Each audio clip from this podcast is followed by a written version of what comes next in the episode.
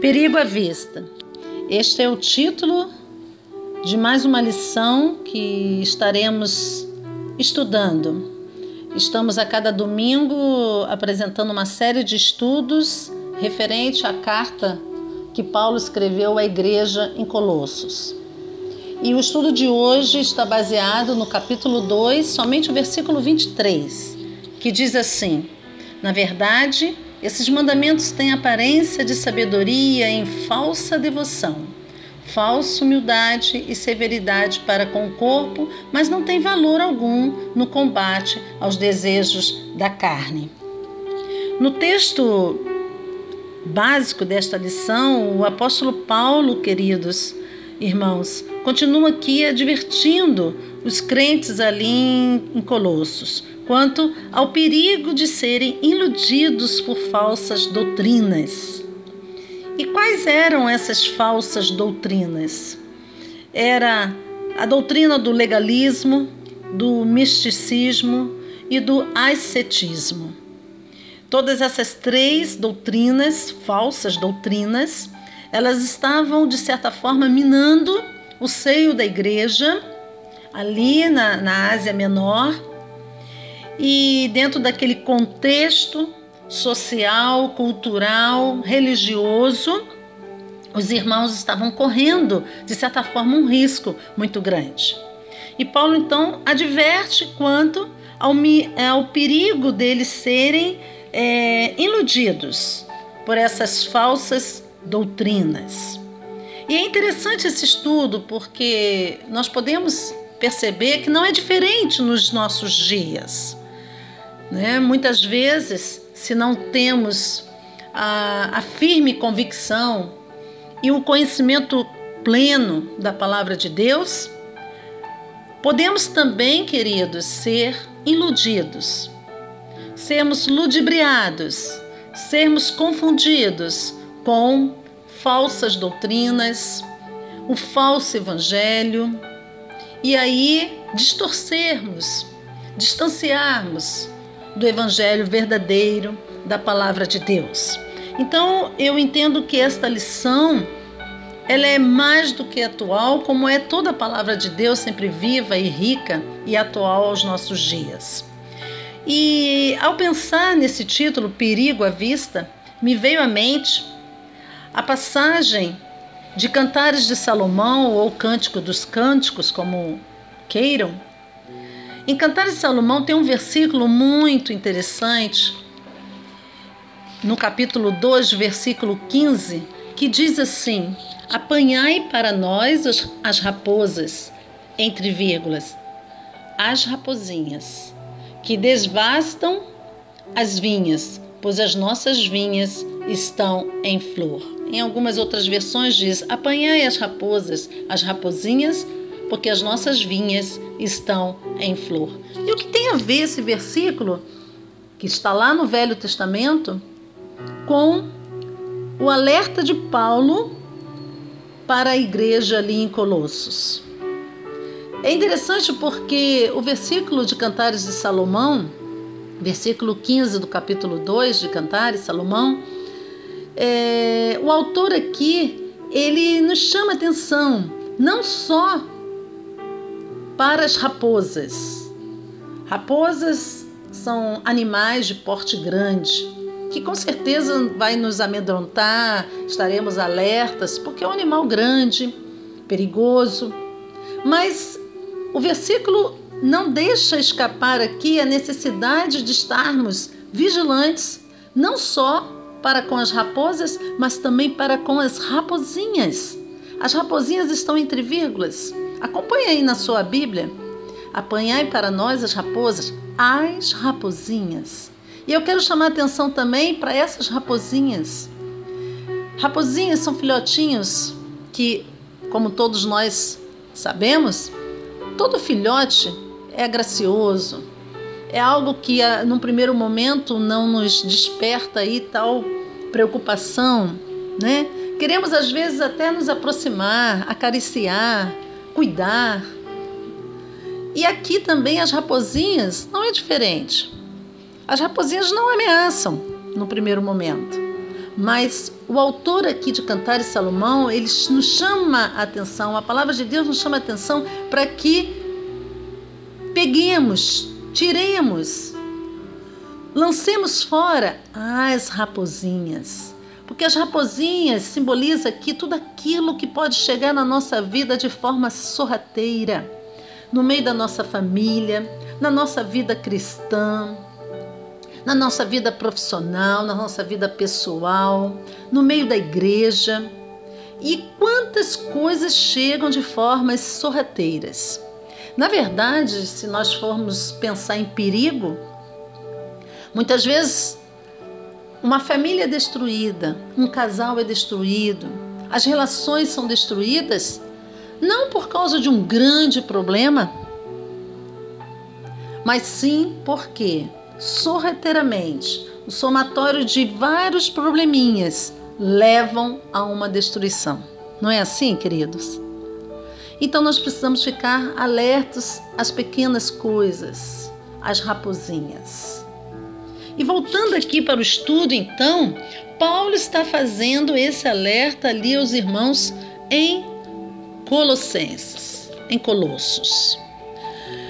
E o primeiro perigo que ele alerta aqui é para o legalismo. O que é o legalismo? Eu não sei se todos têm conhecimento, mas o legalismo estava muito impregnado até porque o legalismo vinha acompanhado do próprio judaísmo. Do próprio judaísmo. Os judaizantes eram, de certa forma, legalistas. Eles mantinham a lei como algo extremamente necessário de ser vivido, experienciado. Então, o legalismo é uma religião que defende que a espiritualidade é baseada nas obras. Ou tanto em Cristo, mas não pode deixar de lançar mão das obras. E Paulo então vem combatendo aqui. Cuidado, o legalismo é perigoso. Por quê? Porque no legalismo nós temos obrigações aqui que são impostas e precisamos cumprir precisamos cumprir. Paulo já vai defender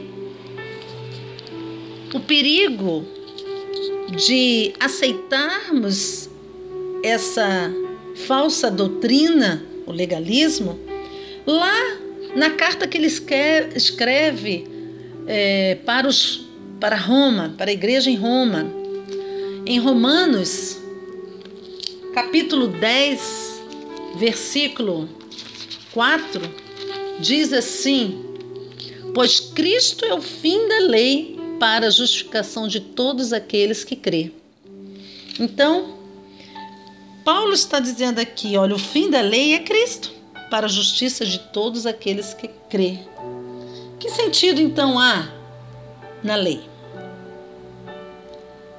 Então Paulo já vai combatendo, não só ali para alertando para os, coloss, os, colo, os colossenses em, nesta carta, mas Paulo já em, em outras cartas, como a carta dirigida à igreja em Roma, Paulo já vai alertando a respeito do legalismo, né? Em Gálatas 5:1 ele também fala: "Para a liberdade foi que Cristo vos libertou. Permanecei pois firmes e não vos submeteis de novo ao jugo da escravidão." O jugo da escravidão que a lei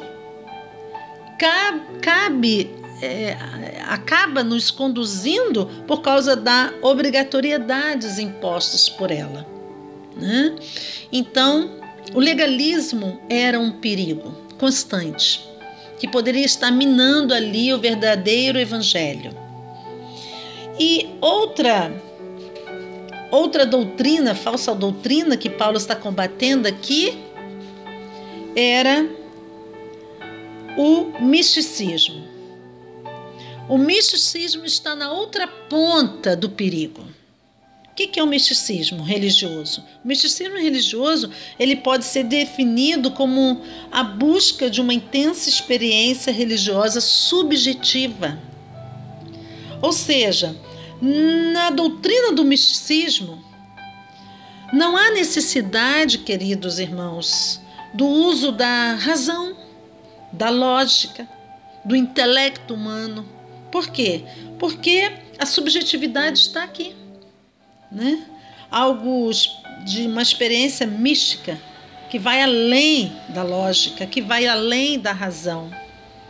E aí nós temos outro perigo. Nós temos aqui, na verdade, dois perigos, vejam. Numa ponta está o legalismo, onde são impostas obrigações, onde são impostos aqui é, cumprimento de, de abstinência, às vezes, alimentares, né? impunha aqui um, um, um pesado fardo de cumprimentos de, de, de leis. Né? E do outro lado, nós temos o misticismo. O misticismo já é o sentido oposto. Não há necessidade da lógica, da razão. Eu sempre digo, queridos, que os extremos são muito perigosos. E quando eu penso aqui no legalismo e na outra ponta no misticismo, eu estou, na verdade, vivendo o extremo.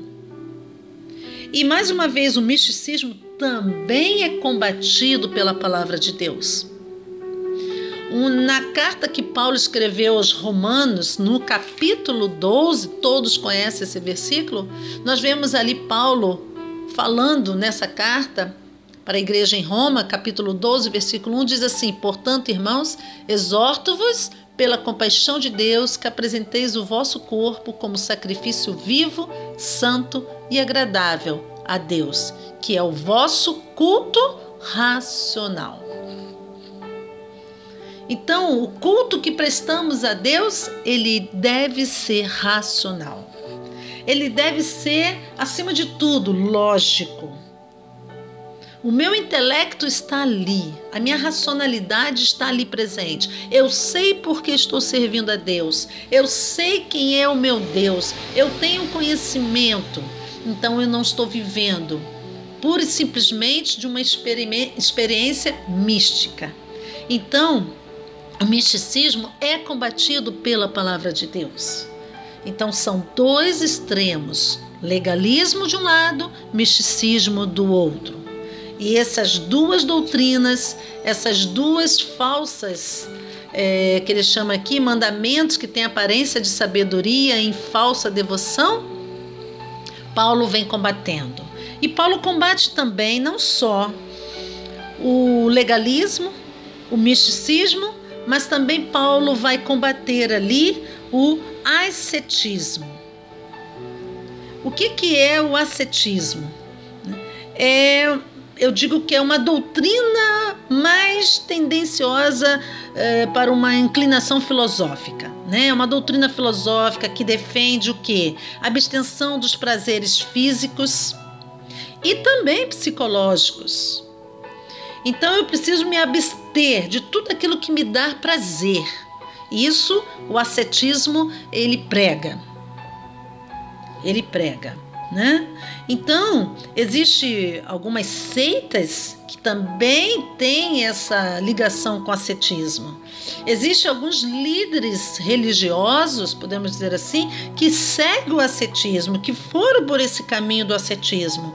Um exemplo disso, alguns exemplos disso, é o budismo, né? Buda era cético, né?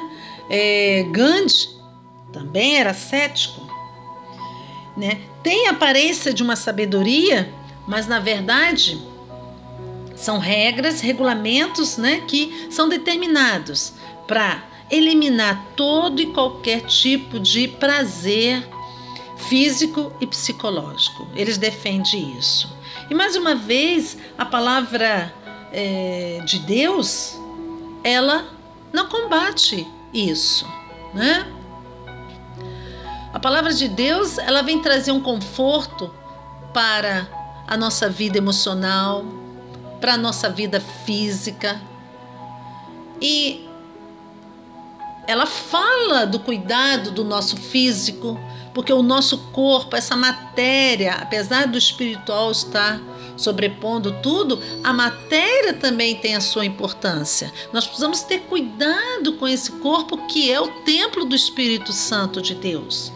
Então, queridos, nós vemos nesta lição que Paulo vai combater aqui essas é, vãs filosofias, doutrinas, né? que é o legalismo, o misticismo e o asceticismo. E nós vemos aqui que Cristo combate tudo isso também. Cristo, a palavra de Deus diz, eu já li o versículo, Romanos 10, 4, que Cristo é o fim do legalismo. Né? Ele não veio abolir a lei, mas a partir dele ali nós passamos a viver na graça. E da graça. Né? Cristo é o fim do legalismo porque ele é o fim da lei. Não é isso? Cristo, ele é um remédio para o misticismo. Enquanto no misticismo se busca toda uma experiência subjetiva, Cristo é o remédio. Em Cristo, nós encontramos a solução e a maior experiência que um ser humano possa ter. Em Cristo nós somos nova criatura. Em Cristo nós nascemos de novo. Então, não há necessidade de seguir o misticismo, buscar no misticismo o sentido da nossa vida. Cristo é o remédio para o misticismo. E Cristo nega também o ascetismo. Né? O sacrifício ali de Cristo na cruz é, para alcançarmos a nossa salvação contempla tudo isso, né? É...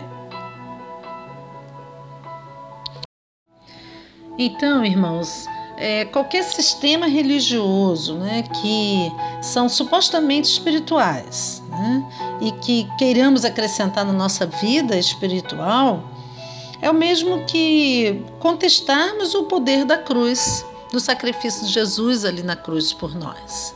Então fica aqui uma reflexão, uma pergunta para pensarmos se não estamos também correndo um perigo à nossa volta. Né? Se você tem se deixado levar por por aquelas pessoas né, que anunciam aí outros meios de crescimento espiritual, que não seja por meio da palavra de Deus, calcado na, nos ensinamentos de Deus, baseado na palavra de Deus, queridos, amigos, irmãos, vou dizer a mesma coisa que Paulo disse aos Colossenses: cuidado, nós estamos correndo um perigo, o perigo está à vista.